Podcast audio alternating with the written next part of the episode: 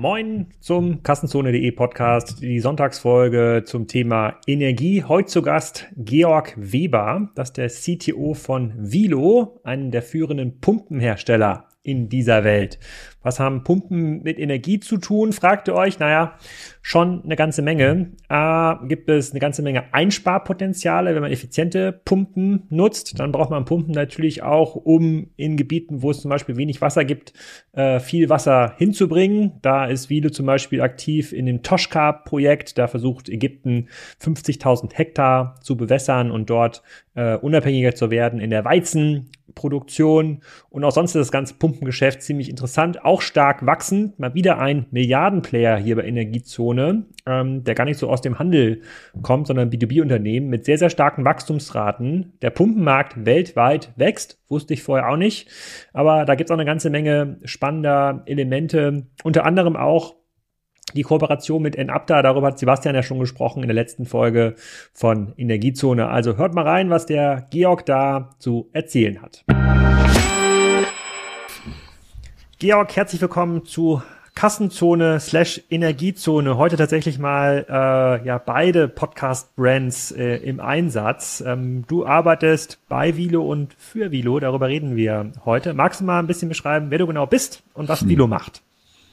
Ja, mein Name ist Georg Weber. Ich bin der CTO von der Vilo SE und äh, sitze auch im Vorstand und ganz nebenbei verantworte ich dann in dem Zusammenhang auch Produktion, aber auch Entwicklung äh, die Supply Chain und äh, Quality und äh, ganz nebenbei als Hobby darf ich mich als Ambassador noch für die Emerging Markets äh, noch äh, verewigen sozusagen. Wenn ich mir eure ähm, Unternehmenswebseite anschaue oder die Wikipedia-Beschreibung durchlese, da steht da Pumpensysteme für Anwendungen in Gebäudetechnik und Wasserwirtschaft. Das äh, ist ja ein relativ breites, äh, breites Feld. Wir reden über das ein oder andere Projekt, was ihr ähm, gleich macht. Also was genau produziert und verkauft ihr denn eigentlich? Oh, das ist eine schwere Frage, die zu beantworten. Äh, ich denke, wir haben äh, im Jahr etwa 43.000 unterschiedliche Produkte, die wir herstellen. Äh, wir entwickeln und produzieren Wasserpumpen im Bereich von, ich würde sagen, 1 Watt bis hoch zu 12,5 Megawatt. Also für die Ingenieure ein gefundenes Fressen, eine Leistungsbilanz von 12 Millionen etwa. Äh, das macht das Geschäft natürlich äh, sehr spannend, sehr interessant, aber auch sehr vielseitig und komplex, äh, muss man auch sagen. Natürlich stellen wir nicht nur die Pumpen her, sondern auch Pumpensysteme, Feuerlöschanlagen, Filtersysteme, Wasserfiltersysteme. Aber das Kernprodukt, was wir herstellen weltweit, sind Pumpen und die in sehr, sehr, sehr unterschiedlicher Ausprägung. Das heißt, das ist angefangen mit kleinen Trinkwasserzirkulationspumpen, Heizungspumpen, Umweltpumpen, so kennt man das in Deutschland äh, in 1928 hat äh, einer unserer Gründerväter die, den sogenannten Umlaufbeschleuniger erfunden. Das ist äh, die Mutter oder der Vater der, der, der gesamten Umweltpumpen. Und darüber hinaus gehen wir natürlich, wenn es um größere Gebäude geht, werden die Pumpen größer wachsen. Wir machen äh, Druckerhöhungsanlagen für Hochhäuser, damit man oben im 70. Stock noch duschen kann. Ähm, aber dann auch, wenn wir aus dem Gebäude rausgehen, sehr viel für Trinkwasserversorgung, Abwasserentsorgung, Pumpen im Abwasserbereich, aber auch Bohrlochpumpen, die bis zu 100 Meter tief in der Erde verbohrt werden und dort äh, Wasserreservoir an ähm, anzapfen und somit äh, Leute mit Trinkwasser versorgen. Also sehr, sehr, sehr vielseitig. Genau, und ähm, Umsatz äh, so zwischen anderthalb und zwei Milliarden, 8000 Mitarbeiter, also ihr macht das ja nicht quasi als Hobby so nebenbei in der kleinen Werkstatt, sondern das ist ja schon ein richtig großes Unternehmen, mit dem wir hier zu tun haben. Ja, das ist äh, in der Tat, äh, wir sind auch letztes Jahr wieder mit, mit 14 äh, Prozent gewachsen und sind jetzt auf knapp 1,9 Milliarden Euro Umsatz weltweit äh, gekommen. Und äh, weltweit haben wir etwa 80 Gesellschaften, äh, die wir betreiben und 15 größere Fabriken in allen Regionen. Das ist, äh, das reicht von äh, USA, Südamerika, sehr stark in Deutschland natürlich und Europa auch. Zwei Werke in Frankreich, zwei in Deutschland, ein Werk in der Türkei, in Dubai, aber auch dann ähm, noch weitergehend nach in den Osten haben wir auch verschiedene Werke, vor allem in China jetzt drei, mittlerweile in Indien drei, Südkorea und so weiter und so weiter. Das heißt, die, die, die, die, die Drücke in den Duschen in dem Bursch Khalifa, kommen die von äh, Vilo oder hat das ein anderer Punkt? Da ist äh, eine durchaus sehr hohe Wahrscheinlichkeit, dass wir einen Teil der Pumpen dort ausgerüstet haben. Ich war selbst dort vor Ort und wir hatten ein äh, Gespräch mit dem Serviceleiter und äh, haben da gewisse Pumpen, die wir da auch liefern. Ja. Ah, okay. In der Tat. Und, und ist der ist der Pumpenmarkt, wenn man überhaupt von so einem abgeschlossenen Markt reden kann, ist der Pumpenmarkt ein Wachstumsmarkt global? Ja, in der oder? Tat. Ja, ah, okay. in der Tat. Und was ja, treibt was treibt denn dieses Wachstum? Sind das Hochhäuser? Ist das irgendwie Agrarbewässerungsanlagen? Also woher kommt dann das Wachstum in Summe? Sehr unterschiedlich, weil, wie ich es eben auch erklärt habe, in den Feldern, also wenn wir jetzt hier in Deutschland schauen zum Beispiel, dann ist natürlich das Thema Energieeffizienz ganz, ganz, ganz oben auf der Agenda. Und äh, da können wir vielleicht nachher auch noch mal ein bisschen tiefer gehen. Aber das ist so ein Treiber natürlich, dass, dass viele Menschen sehen äh, und auch verstehen, dass die äh, Pumpe doch ähm, ein, ein Gerät ist, was im Haus auftaucht. Normalerweise hat man das im Keller und man sieht es nicht. Das läuft 24/7. Und die energieeffizienten Pumpen, die sparen bis zu 80, 90 Prozent der Energie ein und laufen nur bei Bedarf und dann mit sehr, sehr geringen äh, Leistungsabrufen dann. Äh, das ist also ein Wachstumstreiber, Aha, Energieeffizienz. Das, das, das heißt, meine, meine Riesenpumpe, die hier für die äh, für meine meine ähm, meine Heizung läuft, die hier das Wasser in den Sonden rumdrückt. Wir haben so eine Wärme Wasser Wasser Wärmepumpe. Da könnte jetzt nach 40 Jahren ein Update anstehen und das könnte Strom sparen, sagst du? Unbedingt, unbedingt tauschen, äh, denn äh, Rückverdienstzeit dürfte so etwa bei einem Jahr liegen. Äh, und die glaube Stromeinsparung. Glaube ich nämlich auch, glaube ich auch. Ja, absolut, okay. absolut. Bei den Strompreisen auf jeden Fall und das wird ja nicht viel besser werden, äh, leider in den nächsten Jahren. So, ich habe gedacht, ich hab gedacht, da hat sich gar nicht viel geändert. Ich habe gedacht, das ist einfache Physik, es wird irgendwo angesaugt, dann dreht sich irgendwas und drückt es irgendwie weiter, aber du sagst, da hat sich da gibt es durchaus die eine oder andere technische Innovation in so einer Pumpe. Ja, natürlich. Also das ist äh, durch die äh, einmal durch die Elektrifizierung, wenn man jetzt mal so, das, das gibt es so ungefähr so seit 20 Jahren. Wir haben in 2001 die erste Hocheffizienzpumpe gelauncht, vor allem für größere Gebäude. In 2013 dann für die für die äh, Einzelwohnhäuser und man hat erstaunlicherweise in Deutschland immer noch nicht komplett das durchgewechselt. Das heißt, wir schätzen momentan, dass so 60 bis 70, 75 Prozent etwa noch nicht effizient laufen. Und dabei muss man verstehen, wenn ich noch mal ganz äh, kurz vielleicht vom, vom großen Ganzen reden darf, ähm, weltweit gehen etwa 10 Prozent der Stromenergie in Pumpen. Das sieht man nicht, das weiß man nicht. Äh, das ist aber sehr vergleichbar auch mit der Lichtenergie aber zehn Prozent der Energie geht in Pumpen. Und das ist auch in Deutschland so. Und ähm, wenn man jetzt sieht, die ineffizienten Pumpen, die wir noch haben, mit 60 bis 70 Prozent, haben wir in Deutschland noch ein Riesenpotenzial, das auszutauschen. Jetzt gibt's natürlich die Programme jetzt durch das äh, GEG, e, also dieses äh, Gebäudeenergieeffizienzgesetz, wo auch Pumpenaustausche vorgesehen sind, was wir natürlich begrüßen. Äh, das ist, eine, jetzt können wir natürlich nicht innerhalb von einem Jahr äh, Gesamtdeutschland jeden, jeden Haushalt mit einer Pumpe versorgen. Das schaffen wir auch nicht, obwohl wir schon sehr, sehr gut unterwegs sind. Aber äh, das wird sicherlich sich über einige Jahre auch strecken, das Programm dann. Und äh, wird aber dazu führen, dass wenn man jetzt nur zum Beispiel äh, die kleinen Pumpen, die in den Einfamilienhäusern sind, austauschen würde in Deutschland innerhalb einem Jahr, dann würden wir zwei Kohlekraftwerke, also vergleichbar in der Energiebilanz, einsparen können. Also das zeigt, was, was da an, an Potenzial da ist. Wenn man das hochrechnet, weltweit alle Pumpen, natürlich haben wir nicht 100% Marktanteil, aber wenn man das hochrechnet auf die Pumpenindustrie, ist da ein Potenzial von 80 Kohlekraftwerken äh, weltweit auf dem Sektor der Effizienz zu, zu holen über die Pumpenindustrie. Hm, und bei der Produktion von Pumpen, wie innovativ ist denn das? Weil das ist, ist ja wahrscheinlich ja ein energieaufwendiger Prozess. Da ist ja viel Stahl irgendwie drin. Da muss, äh, da muss, wird, wird entsprechend Energie verbraucht. Du sitzt jetzt im Vilo Park. Ihr seid jetzt Fabrik des Jahres, glaube ich, da ähm, geworden ja, in, ja. Äh, in Dortmund. Das heißt irgendwie so Produktion in Deutschland scheint ja auch äh, weiterhin attraktiv zu sein. Und ihr habt ihr seid, glaube ich, Selbstversorger ist, glaube ich, das falsche Wort, aber ihr macht ja relativ viel Energie selber. Magst du das mal so ein bisschen beschreiben? Also wie wichtig ist quasi Produktionsstandort Deutschland? Was macht ihr da eigentlich am, am Vilo Park und kann man da wirklich ähm, ja, wettbewerbsfähig, zu wettbewerbsfähigen Preisen große Pumpen bauen? Ja, das sind jetzt ganz viele Fragen. Ich versuche es mal eins nach dem anderen äh, zu machen nochmal. Vielleicht nochmal zur Energiebilanz vielleicht ist das interessant. Äh, wir haben das relativ gut ausgerechnet, was wir in der in dem sogenannten Scope 1 und Scope 2 brauchen für so eine Pumpe. Äh, das ist überschaubar in der Energie. Die, die großen Energiebedarfe entstehen, wenn man jetzt Aluminium-Druckgussteile erstellt oder in der Zart auch äh, Stahlherstellung und teilweise bei der Elektronik in den Elektronikprozessen, in den Herstellungsprozessen von Halbleitern zum Beispiel. Ähm, wenn man das aber vergleicht mit dem Strom, den die Pumpe nachher in ihrem Leben, die ja 10, 15 Jahre, vielleicht sogar länger lebt, also wir haben jetzt Pumpen, die in der Tat 40 Jahre laufen, Ähm, aber wenn man die hochrechnet auf 10, 15 Jahre, dann ist das immer noch so, dass etwa nur zwei Prozent dieser Energie in der Herstellungsphase kommen. Das ist also im Vergleich zu der Verbrauchsphase verschwindend gering noch. Und trotzdem fokussieren wir drauf, trotzdem arbeiten wir mit Lieferanten, dass wir diesen CO2-Ausstoß weiter reduzieren. Und wir haben die ersten Lieferanten, die auch äh, da sehr stark mitmachen, auch was Klimaneutralität angeht. Also da bin ich relativ optimistisch, dass das in einigen Jahren, was die, was die äh, Supply Chain angeht, doch auch in Richtung Klimaneutralität kommen. Das jetzt zu, zu der Frage, was äh, den CO2-Ausstoß angeht und die äh, äh, Produktion.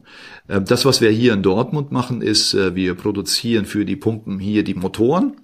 Und äh, das sind, um mal eine Größenordnung auch zu geben, wir produzieren äh, in Summe bei Vilo etwa 10 Millionen Motoren. Ja, denn jede Pumpe braucht auch einen Motor. Und äh, wir kaufen natürlich einen Teil der Motoren auch zu, so dass wir in Summe auf 11 äh, Millionen Pumpen kommen im Jahr. Äh, komplett. Was wir auch hier in Dortmund machen, ist, äh, wir haben hier eine Elektronikfertigung. Das heißt, äh, wir bestücken hier die Leiterplatten mit den Komponenten und ähm, sind sozusagen hier als, als Master Factory für Elektronik dann auch unter, unterwegs. Und jetzt zu Ihrer Frage hin, äh, wie geht sowas in Deutschland? Natürlich kennen wir und wissen wir, wie das für ein Industrieunternehmen in Deutschland ist. Das ist nicht immer nur einfach. Das äh, kann ich hier auch gleich sagen. Aber als Familienunternehmen haben wir hier einen sehr hohen äh, sozialen Stand, äh, Standard und wir sind auch der, der Familie hier sozusagen verbunden, also der größeren Familie, der Stadt Dortmund und dem Umfeld.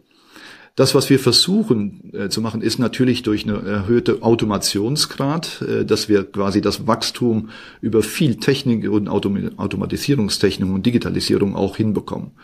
Und äh, da kann ich dich nur einladen, äh, das dir mal anzuschauen, wie wir das machen. Ähm, denn da finden wir eine Balance und dann hat man auch in, im Grunde genommen die Lohnkosten in, den, in Summe der Herstellkosten auf ein Level gedrückt, dass man das auch verkraften kann am, am letzten Wochenende ist ja, also wenn dieser Podcast raus ist, ist es dann am letzten Wochenende rausgekommen, ähm, die Folge mit dem Sebastian von Enabda mhm. der ähm, Elektrolyseure her, ähm, mhm. herstellt und äh, hat auch extrem viel Aufklärungsarbeit in dem Podcast betrieben, äh, dass äh, sozusagen aus seiner Sicht, dass viele kleine Elektrolyseure in Zukunft in so einem Modulsystem, dass es eigentlich, so muss man das ähm, verbauen, mhm. weil das de deutlich wartungsfreundlicher ist, anstatt quasi einen großen Elektrolyseur äh, ja. zu bauen, für viele Anwendungsfälle zumindest. Und er meinte, ihr seid auch Kunde. Ist das da irgendwo im Einsatz? Kann man sich das da in, im, im, im Vilo-Park anschauen in Dortmund? Ja, also erstmal kann ich bestätigen, dass äh, die Firma Napta und äh, der CEO Sebastian äh, Justus Schmidt äh, im engen Austausch mit uns ist. Wir haben eine Partnerschaft, äh, wir machen das gemeinsam. Und äh, wir bauen eine H2 Power Plant sozusagen mit der Hilfe de, dieser Elektrolyseur von Enapta und äh, in einer Container-Konfiguration. Das heißt, das ist äh, im Grunde genommen eine autarke grüne Wasserstoffherstellungsfabrik, kann man das so vielleicht zusammen formulieren. Das sind zwei 40-Fuß-Container. Und dort wandeln wir PV-Strom, das heißt äh, Strom, den wir mit äh, mittlerweile einer 3 Megawatt äh, Solaranlage auf dem Dach bei uns auf der Fabrik äh, auch unter anderem auch Wasserstoff auch produzieren mit Hilfe der Elektrolyseure von Enapta, wandeln den um und speichern ihn in einem großen Speicher. Das heißt, das gibt zwei Möglichkeiten, denn wir können zum einen, wenn wir überschüssige äh, Solarenergie haben, zum Beispiel an einem Wochenende oder an Feiertagen, können wir die Energie nutzen und in Wasserstoff umwandeln. Dann haben wir zwei Effekte. Wir können diesen Wasserstoff wieder gebrauchen, wenn wir Peaks haben, wenn die Produktion dann wieder läuft. Und zweitens als Backup, als Notstrom und Netzersatzversorgung natürlich. Und äh, dieses Konzept, das findet eine Menge ähm, interessierter Kunden derzeit, potenzielle Kunden. Und wir sind jetzt gerade in der Phase, das ist noch äh, in, in, in sehr, ähm, wie soll ich sagen, in, in, in sehr embryonalen Zustand fast, äh, aber die Geburt ist schon im Grunde genommen schon gewesen. Aber die ähm, Optimierung der Anlage läuft jetzt, aber gerade in diesen Zeiten von der Diskussion der Klimaneutralität äh, gibt es viele Firmen, gerade Mittelständler, die an dem System interessiert sind. Und, und was, welchen Teil ähm, baut ihr da ein? Also ich habe jetzt verstanden, man braucht so einen 40-Fuß-Container, da sind jetzt, keine Ahnung, 20 Enapter-Elektrolyseure zum Beispiel drin und äh, bau, äh, produzieren Wasserstoff, der irgendwie mit Druck in einem Wasserstofftank ja gespeichert äh, ja. werden muss. Ja. Wo ist da der, der Vilo, der Vilo-Teil, der Bau, das Bauteil von Vilo? Neuer Partner bei Kassenzone. Und wer könnte es anders sein als das mit 6 Milliarden bewertete Fintech Molly? Das wurde gegründet vor 20 Jahren von Adrian Mohl in Amsterdam und gehört mittlerweile zu den etabliertesten Payment-Anbietern in Europa und vor allem aber auch in Deutschland. Ihr kennt viele der Marken, die mit Molly arbeiten, zum Beispiel Koro oder Dreikorn oder Sushi Bikes und Reishunger. Molly ist so ein zentrales Dashboard im Bereich Payment. Das unterstützt ganz viele lokale Zahlungsmethoden, ist damit für Händler insbesondere im internationalen Umfeld sehr bequem, erhöht wohl die Conversion Rates und sorgt für Umsatzsteigerungen im Vergleich zu den Lösungen, die man sonst so lokal einsetzt und wo man halt sehr, sehr viel händisch verbinden muss. Ähm, es gibt ein Zusatzangebot, was für den einen oder anderen spannend sein kann. Das sind unbürokratische Finanzierungslösungen für Händler, also schnelle Kreditvergabe für bis zu 250.000 Euro, je nach Umsatz. Und mehr Informationen zu Molly findet ihr unter molly.com slash Kassenzone. Molly schreibt man M-O-L-L-I-E. -E. Also, hin da und abschließen. Ja, ja, natürlich sind auch Pumpen drin, das ist ganz klar. Ähm, aber wir haben als, als Vilo schon immer in der Peripherie und Peripherieprozessen von der Wasserstoffherstellung gearbeitet. Wir sind auch immer wieder mit unseren Pumpen unterwegs ähm, in, in, äh, in dem Feld der regenerativen Energien. Also wir haben zum Beispiel, wenn Sie einen Wind äh, äh Windrad haben, sind wir oben im Turm und äh, haben dort auch äh, Druckerhöhungsanlagen mit drin. Wir machen teilweise über die Motoren Pitchverstellung. Äh, da haben wir viele Themen. Wir haben bei der Kühlung von PV-Feldern und, und, großen Anlagen sind wir unterwegs. Also da haben wir schon einen sehr starken Bezug zu.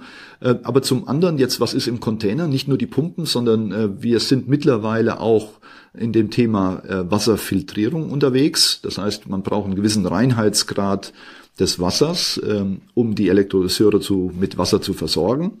Das ist ein Thema.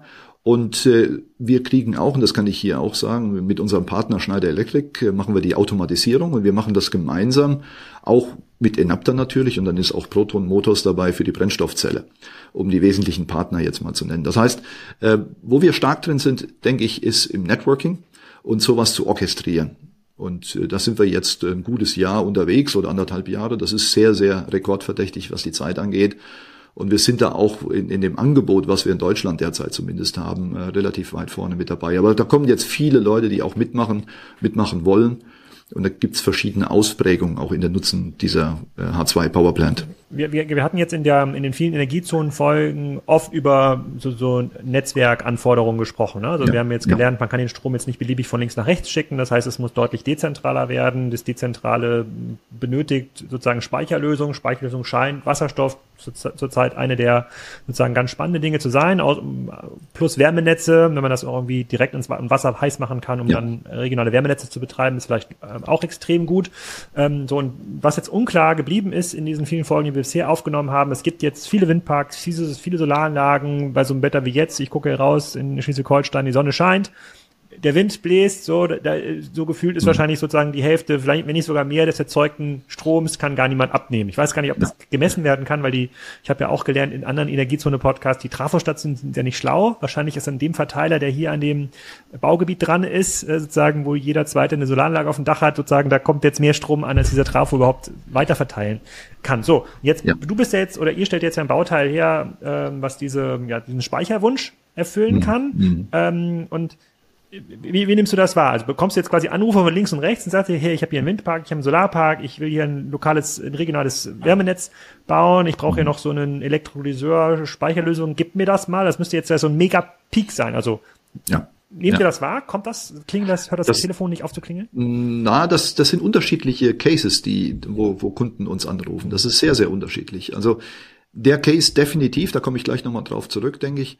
Aber was, was so auch durch unsere Köpfe geht, wo auch Gespräche jetzt laufen schon mit potenziellen Kunden, ist ähm, zum Beispiel, wenn, wenn, wenn du jetzt große Logistikhallen nimmst und wenn wir die PV-Dachpflicht bekommen sollten äh, oder ah. werden bekommen, ist es natürlich so, dass dann ein Überbedarf an, an Strom herrscht. So, jetzt wird, äh, und das ist, da bin ich nicht der Richtige, das zu sagen, wie das gesetzlich dann ist, aber in der Größenordnung des Stromertrages aus so einer, äh, aus so einer Dach-PV-Anlage äh, kommt man schon relativ schnell in den Bereich eines Energielieferanten und kommt dann gesetzlich in ganz andere Gefilde. Das heißt, da ist man noch, gibt's momentan wohl in Deutschland noch keine gute Regelung. Äh, da könnten wir natürlich dann reingehen und könnten aus dem überschüssigen Strom Wasserstoff herstellen. Und wenn man das jetzt weiterdenkt und denkt, das sind Logistikhallen, könnte man damit auch äh, LKWs betreiben, die auf Wasserstoffbasis fahren. Solche Modelle gibt es und da gibt es sehr viele Optionen. Das, das Schöne ist eigentlich an dem Thema, es gibt, äh, wenn man das durchdenkt, ähm, ein paar Themen, die zusammenkommen müssen und das ist so, so beurteilen wir auch die Cases. Das ist zum einen der Überschuss an regenerativen Energien und da haben wir in Deutschland sehr, sehr viel.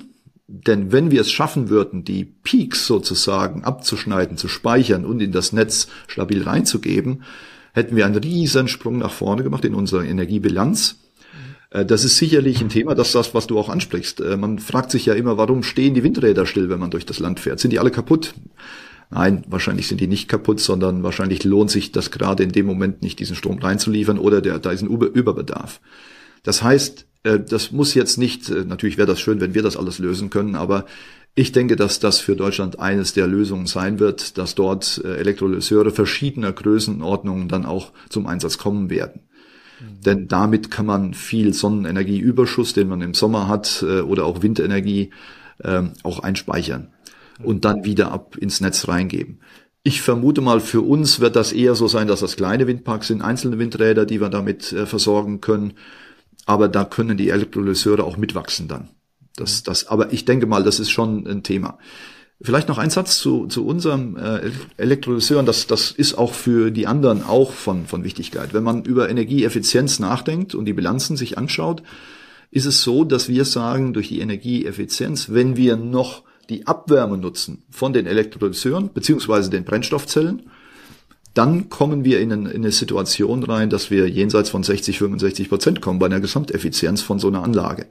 Das bedeutet für uns hier zum Beispiel am Vilopark, dass wir quasi den, den, äh, das, was du sagtest auch eben, die thermische Energie noch abgreifen und die dann äh, einspe einspeisen sozusagen als Wärmeenergie oder über adiabatische Kühlung dann im, im Sommer dann äh, die Kühlung der Halle noch, noch bewirken.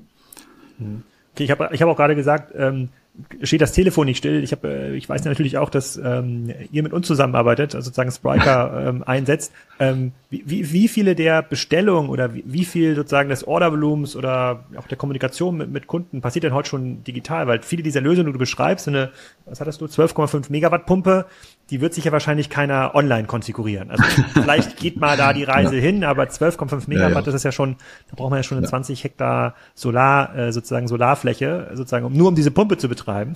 Ja, ja, ja, ja. Äh, das ist ja schon ordentlich, was da reingeht an, äh, an Energie. Wie, wie wichtig ist das oder wie wichtig wird das für euch?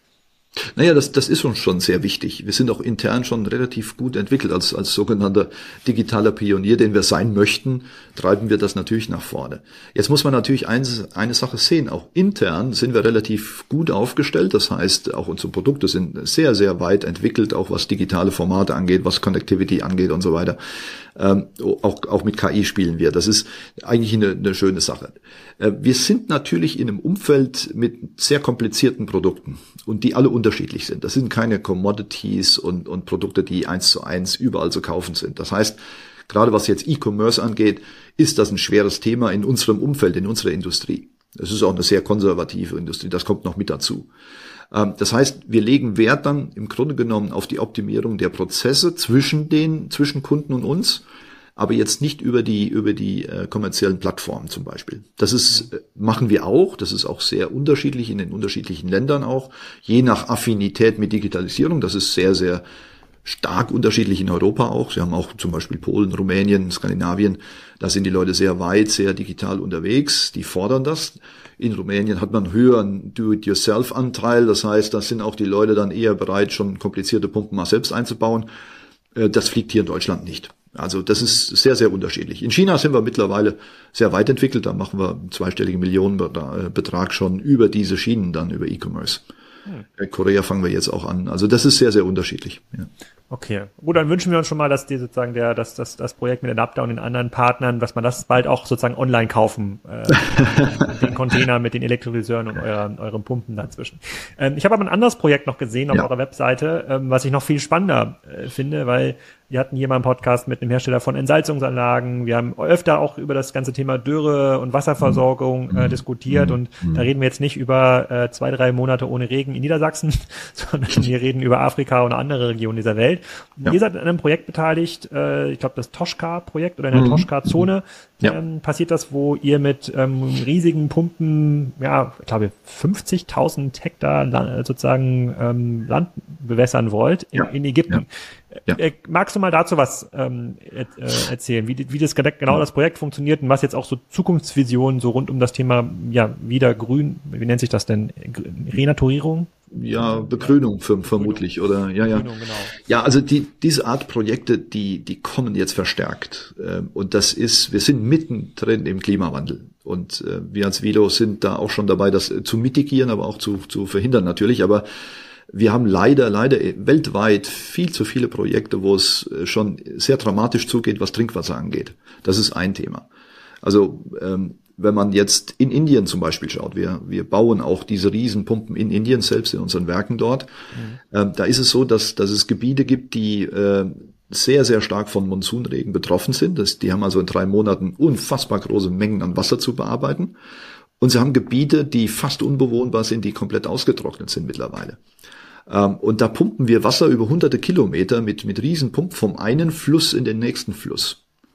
Das ist zum Beispiel ein, ein Projekt. Äh, wir haben in, in China pumpen wir. Warum, Yang warum macht man das? Man, weil es sich nicht lohnt, einen Kanal zu bauen oder weil es den Höhenunterschied äh, gibt? Also ja, das ist. Wir äh, müssen ja auch selbst wenn man einen Kanal hat, muss das Wasser ja mit dem entsprechenden Druck dann dorthin bewegt werden. Ja, das ist äh, schon so, dass es nicht über Berge gehen muss aber da muss einfach unfassbar große Mengen, das muss, muss man sich, das ist, die, die Rohre haben äh, einige Meter Durchmesser, die da äh, genutzt werden. Das heißt, äh, da ist äh, eine Wassermenge zum Beispiel bis zu 20.000 Kubikmeter Wasser in der Stunde.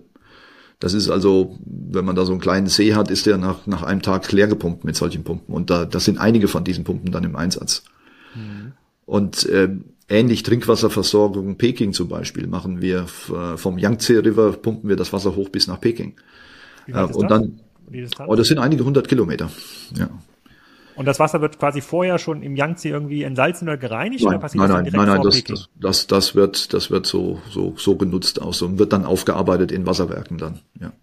Aber wenn es jetzt zu deiner Frage, was, was Trockengebiete und das Toschka-Projekt, das ist, äh, also die, die Regierung Ägypten hat entschieden, dass sie, weil sie sehr, sehr, sehr stark abhängig sind von Weizenimporten und wir alle wissen, dass durch den fürchterlichen Krieg in der Ukraine da natürlich die Weizenexporte auch aus Russland, aus, aus der Ukraine dort äh, zum Stocken gekommen sind. Das heißt, die Regierung hat sich eigentlich schon sehr frühzeitig entschieden, dass man um das Nil, um den Nil-Staudamm herum quasi versucht, dort Landschaft, landwirtschaftliche Flächen und äh, Getreideanbau zu betreiben. Und zu dem Zweck werden dann riesige Gebiete dann äh, bewässert. Und dann wird das Wasser aus dem äh, Nil-Staudamm genommen, um dort Getreide anzubauen und die Bevölkerung dann mit äh, Weizen zu vers versorgen dann auch. Und diese Art Projekte sehen wir auch sehr, sehr oft jetzt in, in vielen Ländern in dieser Welt. Äh, wir haben aktuell ein, ein, größeres Projekt auch in Marokko. Äh, da geht es darum, dass die ähm, Stadt Casablanca äh, Gefahr droht, äh, einen Trinkwassermangel zu bekommen.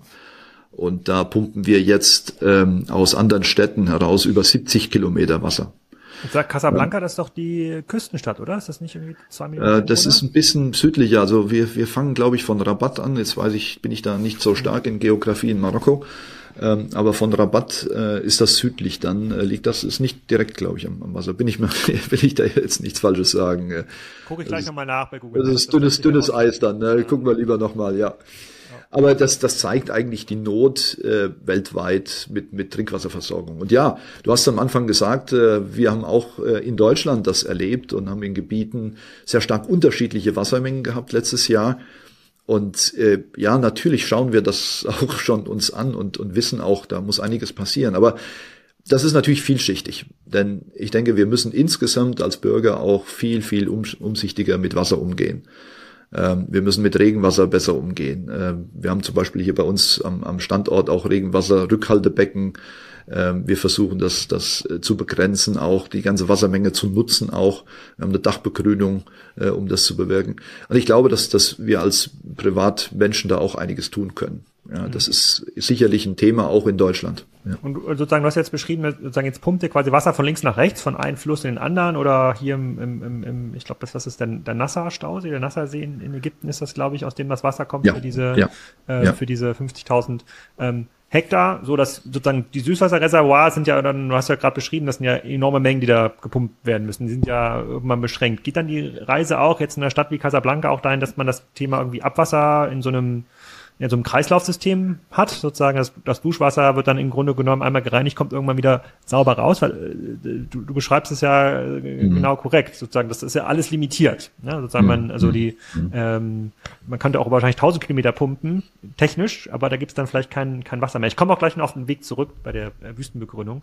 Ja, ja, aber ähm, ja. seht ihr da auch aber, quasi Nachhol? Also, äh, ja, da, da gibt's ein, da gibt's einen riesigen Bedarf. Ähm, man muss ja mal sehen, zum einen äh, das Abwasser, äh, je nachdem wie es gereinigt ist, könnte ja dann in, wieder in der Landwirtschaft verwendet werden. Das, in, in Deutschland darf man das nicht, noch nicht. Nein. Das kommt, äh, so viel ich weiß, nicht. Äh, da kommt es jetzt drauf an, auch was wir natürlich, wir haben ja bei unserem Abwasser natürlich auch immer noch äh, Mikroplastiken und verschiedene chemische Themen auch mit drin, die nur verdünnt werden, also Pestizide und so weiter. Ähm, und da ist sicherlich die Diskussion um die vierte äh, Reinigungsstufe ein Thema. Äh, da sind wir auch dran. Wir haben auch Lösungen. Wir bauen zum Beispiel Filteranlagen für Kreuzfahrtschiffe, dass, dass die äh, ein gereinigtes Abwasser dann ins, ins Wasser lassen und nicht äh, äh, quasi ungereinigt äh, das Abwasser in den, in, ins Meer laufen lassen. Ähm, und das, was da wichtig ist, ist sicherlich auch, dass man äh, versucht, das Wasser auch zumindest für ähm, landwirtschaftliche Zwecke weiter zu nutzen wieder. Ähm, das ist ein Thema, da sind wir auch äh, sehr stark mit beschäftigt, äh, was, was Kläranlagen angeht. Aber Sie müssen sich, oder du musst sich vorstellen, dass, dass viele Länder noch gar nicht äh, das Thema Kläranlagen kennen, beziehungsweise auch nicht aufgesetzt haben. Das ist, dass die Abwässer ungeklärt immer noch in, in, in die Flüsse gelangen. Das gibt's ja noch. Ja. Ähm, ich denke, dass das ist ein Ansatz. Da haben wir auch weltweit Projekte, die wir unterstützen auch. Und ähm, aber auf das das Thema äh, Filtrierung nochmal einzugehen, äh, das ist sicherlich auch eine Möglichkeit, äh, noch mehr durch. Und das, wir machen das durch Ultrafiltration. Im Grunde genommen vieles äh, vom Wasser auch äh, ja quasi nicht wieder an, an Schadstoffen beziehungsweise an, an ja üblen Geschichten damit äh, wieder ins Abwasser zu lassen. Also da, ja, das ist, das gehört in Summe zu dem Thema äh, besserer Umgang mit Wasser, behutsamer Umgang mit Wasser. Wie weit kann man denn sozusagen solche Entwicklungen, Begrünung von Wüsten betreiben? Wenn ich jetzt mal, ich habe jetzt mal eine Überschlagsrechnung gemacht, 50.000 Hektar sind ja 500 Quadratkilometer. So, will man jetzt begrünen da in der, in der Wüste, zum Vergleich Schleswig-Holstein so 15.000 Quadratkilo, äh, ähm, Kilometer, sozusagen also Faktor 30 wäre Schleswig-Holstein. Das ist jetzt ja, wenn man Schleswig-Holstein auf eine Fläche in Afrika packt, ist jetzt ja nicht sozusagen ja, ja. besonders ja, viel. Ja, ja. das ist jetzt ganz gleich. Oder jetzt da auf die, auf die äh, sozusagen Richtung Saudi-Arabien und, und, und Co. Gehen wir mal davon aus, Energie wird immer billiger und insbesondere in diesen Regionen durch Solaranlagen wird Energie immer billiger. Das heißt, man kann auch ähm, relativ äh, sozusagen große Entsalzungsanlagen ähm, bauen, die einige funktionieren ja auch äh, sozusagen ohne Chemie, haben wir hier auch schon gelernt im Energiezone-Podcast, da gibt's auch verschiedene Verfahren, aber ja, ja. theoretisch ist das alles da, also die Energie ist ja. da, sozusagen Pumpen äh, sind da. Gibt's da irgendwo ein, ein Limit, weil der die äh, sozusagen der, der grüne Traum ist ja jetzt nicht politischer grüne Traum, sondern sozusagen rein von der Ökologie. Der grüne, grüne Traum ist ja und dann ist ja, dass man viel Wüste wieder begrünt. So, du, ihr seht jetzt, ja. ihr sitzt, ihr sitzt jetzt ja in der ersten Reihe bei so einem Projekt. Ihr seht ja, was ja, was möglich ist, was nicht möglich ist. Wie guckst du denn da drauf? Kann man da beliebig weit pumpen oder muss man eigentlich anders denken? Muss man da eigentlich Wasser dann aus der Luft ähm, holen? Das geht ja auch. Also Luft ist ja nicht komplett trocken. Man könnte ja auch Luft einfach ähm, ja ent ich weiß gar nicht, Luft, Luft trocknet man, dann bleibt Wasser übrig. Ich weiß gar nicht, wie dieser mhm. Prozess heißt, aber man kann Wasser mhm. aus der Luft gewinnen. Das funktioniert ja auch. Ja. ja da muss ich äh, natürlich äh, zugeben, dass ich da nicht der Spezialist für das Thema bin. Äh, Entsalzungsanlagen, äh, da haben wir auch schon teilweise Filteranlagen mit rein geliefert. Das geht über, das, über das Osmoseprozess natürlich. Der ist energetisch unfassbar aufwendig. Das heißt, du kannst das nur machen, wenn du auch dann entsprechende Energie zur Verfügung hast. Mhm. Ähm, und die Ausbringung ist äh, dann dementsprechend auch nicht so hoch. Ähm, ich kann nicht sagen, dass das äh, eine Lösung ist. Ähm, das sind natürlich auch dann das Wasser hat selbst keine Mineralien, aber das gibt heute schon äh, Gegenden in der Welt, die, wo die Leute schon daran gewöhnt sind, dass, dass sie quasi durch Reverse Osmose hergestelltes Wasser dann äh, trinken und verwenden. Ähm, da bin ich jetzt nicht der, der Richtige zu sagen, wie, wie könnte sich das entwickeln. Da, da, das wäre dünnes Eis für mich. Okay, aber du, so, in so einem Projekt wie das Toschka-Projekt, ist man da schon am technischen Limit ähm, irgendwo oder könnte man, wenn es ausreichend viel Wasser gäbe, könnte man das beliebig replizieren? Naja, das, das kann man replizieren, aber man muss immer auf der anderen Seite auch sehen, und da gibt's auch Menschen, die sagen würden, das ist falsch, was, was da passiert. Denn das Wasser aus dem Fluss zu nehmen, das könnte dann bedeuten, dass es flussabwärts äh, quasi dann schwieriger wird mit der, mit der Landwirtschaft zum Beispiel. Das ist ja auch in dem Falle, auch wir kennen ja das, das Thema mit dem Sudan, wo es dann teilweise schon äh, zu kriegerischen Auseinandersetzungen kommt, äh, um, um das Wasser. Also wer kann wie viel Wasser aus den Flüssen entnehmen? Ja, das, das ist sicherlich ein Thema.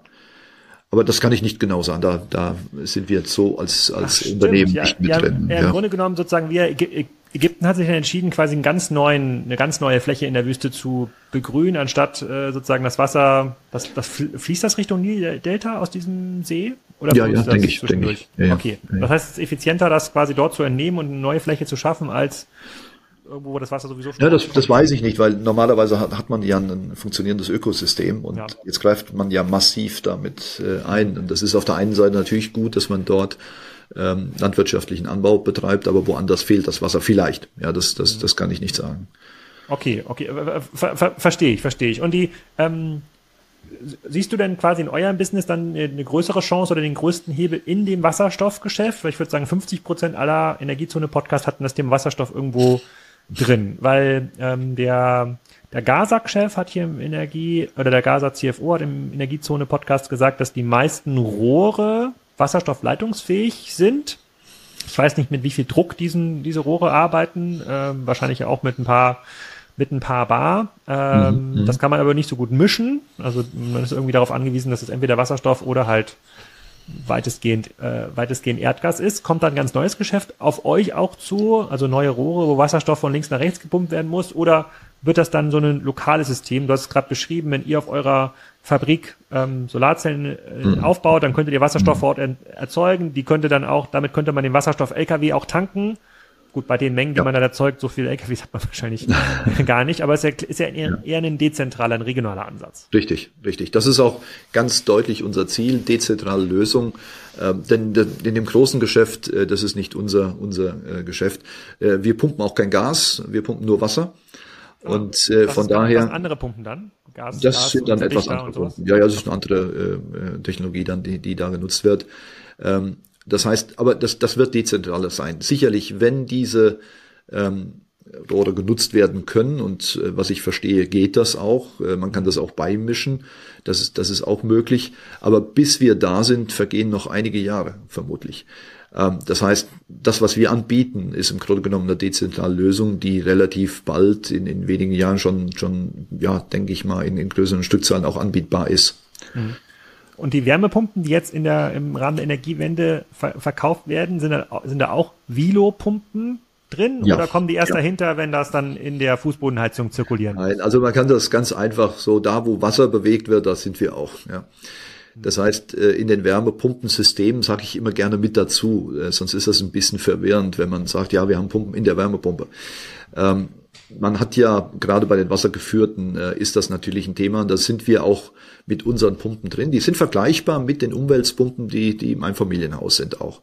Sind also die gleiche Größenordnung, äh, weil die, die Wasserflüsse dementsprechend auch äh, so ausgelegt sind. Ähm, erfahrungsgemäß sagen wir so um, um die 1,6 bis 2 Pumpen pro Wärmepumpensystem.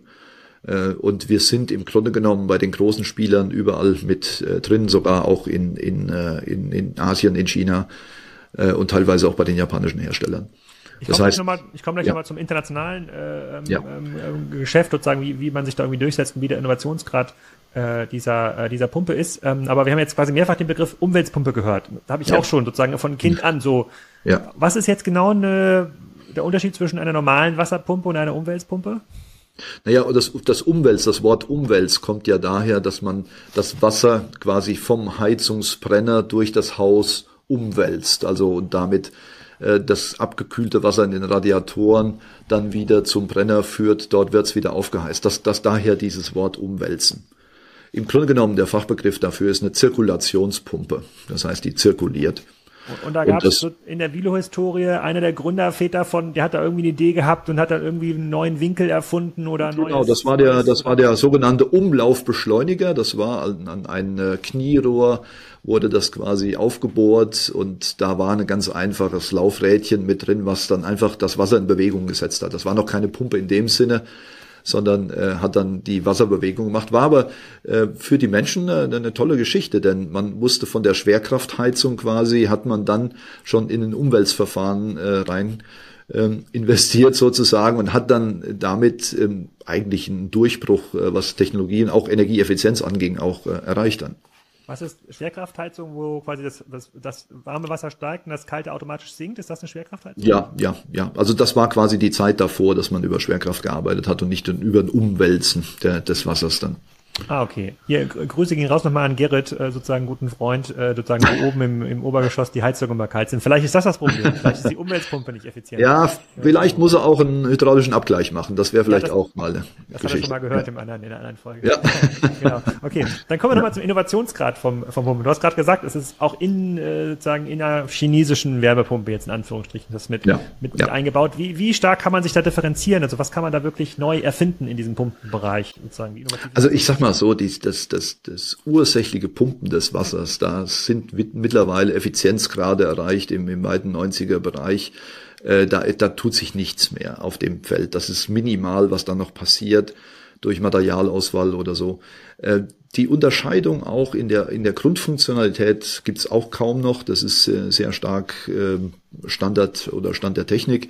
Äh, wo man sich unterscheidet, ist in der Applikation der Pumpe. Das heißt, wie ich sie betreibe, wie ich sie ansteuere, wie ich sie im Verbund auch ansteuere.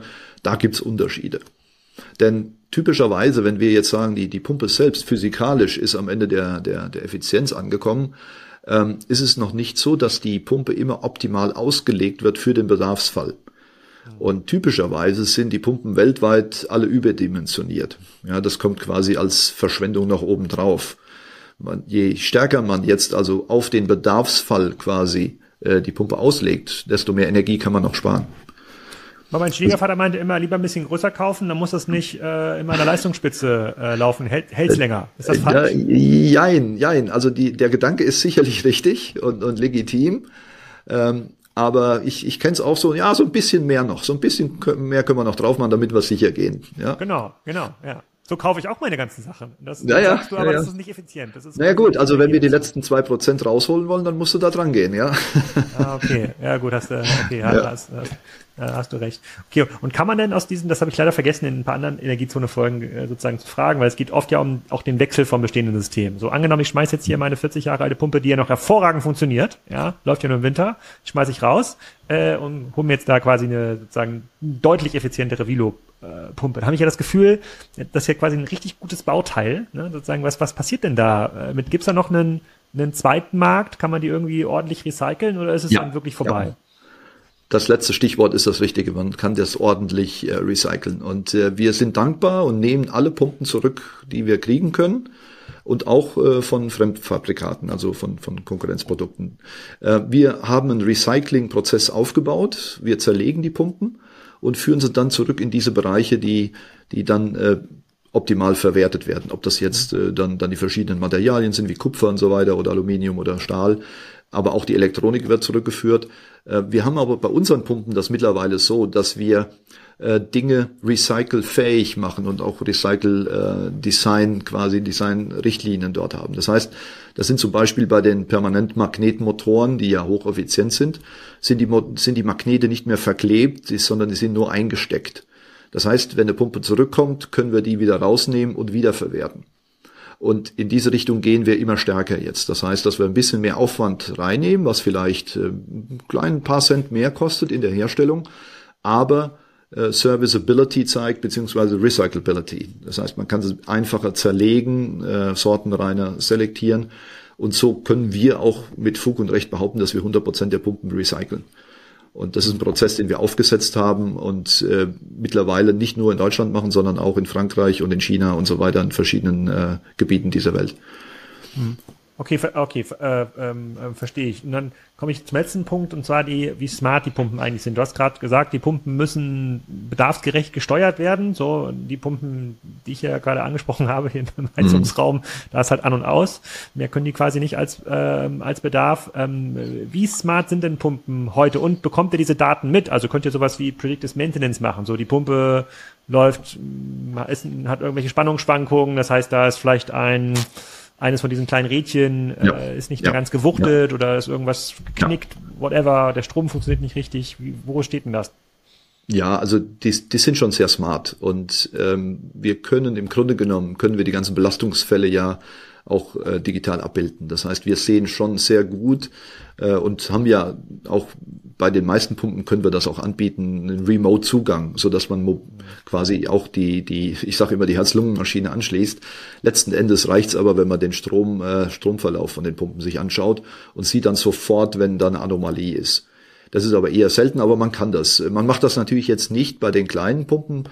Äh, kein Mensch macht das zu Hause und guckt, wie seine Pumpe im Keller läuft. Äh, also wir können das, wir haben diese Pumpen, die, die kann man kaufen, aber äh, das ist nicht wirklich jetzt zielführend. Aber bei größeren Pumpen, die nicht eben mal so ausgebaut werden können, jetzt die, ja, sagen wir bei dem Toschka-Projekt zum Beispiel in Ägypten irgendwo laufen, die kann man natürlich remote gut äh, überwachen und dann auch sehen, wenn die, wenn die Stromverläufe ansteigen, dass man sagt, so jetzt wird es Zeit, dass man Lagerwechsel macht oder so, was, weil die auch gewartet werden und auch Lagerwechsel machen müssen. Äh, wie smart sind die Pumpen? Das ist schon sehr, sehr smart, denn äh, wir haben im Grunde genommen, das, das ist schon, das sind schon An Anzeichen von ähm, äh, KI auch, dass wir gewisse Kurven auch abbilden und sehen an den Verläufen quasi und wieder und, oder haben Kreisläufe, elektronisch geregelte Kreisläufe, die dann die Pumpe nachregeln können, wenn sie in gewisse Situationen reinkommen. Das ist ein Thema. Äh, smart in dem Falle, dass man sie konnektierbar macht. Das heißt, ich kann über mein äh, Mobiltelefon äh, oder iPad oder sonst irgendwas kann ich natürlich äh, sehen, wie geht's der Pumpe, aber ich kann sie auch einstellen, ich kann sie steuern und so weiter. Äh, da gibt's eine Menge an Möglichkeiten. Äh, und wir sind jetzt im Grunde genommen in der Phase, wo wir auch schon mit äh, KI spielen, dass wir sagen, die, die Pumpe lernt auch und optimiert sich weiter auf diese Situation, die sie da gerade vorfindet. Ja.